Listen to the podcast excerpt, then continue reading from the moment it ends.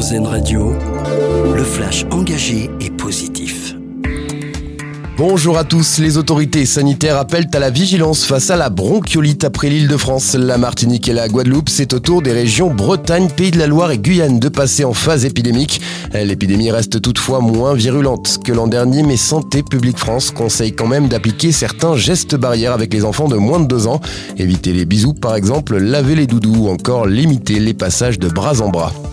La décarbonation de la SNCF est en marche. L'entreprise ferroviaire a présenté hier son train du futur, un train à batterie qui sera expérimenté dans cinq régions et ce dès le mois de décembre 2024. Il viendra rejoindre les rames alimentées en biocarburant, les trains à hydrogène et les trains hybrides qui doivent permettre à la SNCF de sortir du diesel en 2030 et de parvenir à son objectif de zéro émission nette de carbone en 2050. Les régions concernées sont l'Auvergne-Rhône-Alpes, les Hauts-de-France, la Nouvelle-Aquitaine, ainsi que Provence-Alpes-Côte d'Azur et Les Français veulent prolonger l'été en automne et vont privilégier les séjours en bord de mer pour les vacances de la Toussaint. C'est ce qui ressort des premières tendances de recherche sur la plateforme Abritel.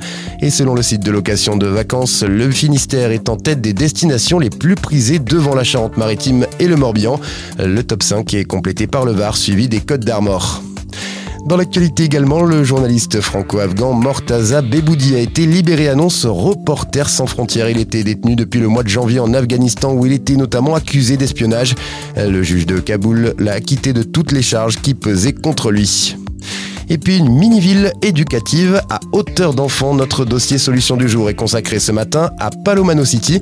Située dans un grand espace de 500 mètres carrés à Clichy dans les Hauts-de-Seine, elle permet aux plus petits d'inventer des scénarios de jeux, restaurants, supermarchés, cabinets vétérinaires ou encore casernes de pompiers.